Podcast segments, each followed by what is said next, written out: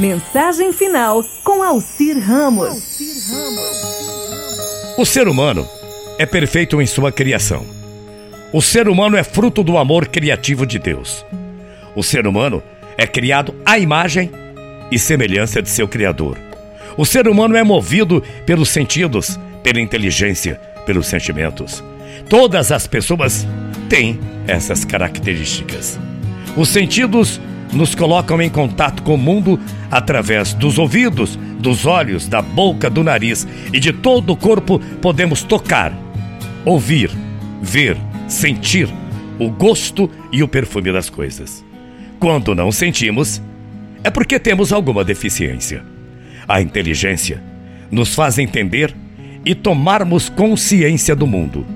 Por ela podemos compreender o que é bom e o que é ruim. É a inteligência que nos faz tomarmos juízos de coisas e decidirmos pelo melhor.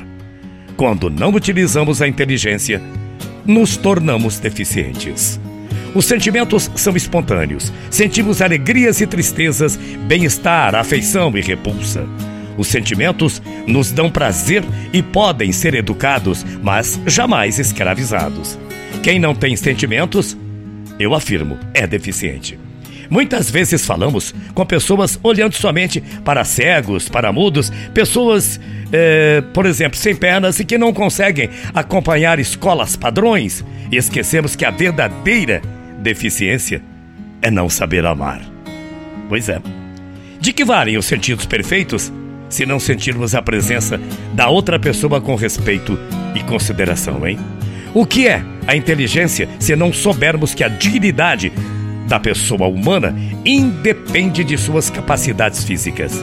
Pode existir sentimento mais nobre do que a alegria de se sentir uma pessoa amada? Não existe ser humano deficiente. Mas existe pessoas com alguma deficiência física, intelectual ou mesmo emocional. A deficiência não é doença, embora a doença possa proporcionar alguma deficiência. Concorda comigo? Deficiência é uma característica que pode surgir com o nascimento ou pode ser adquirida durante a vida.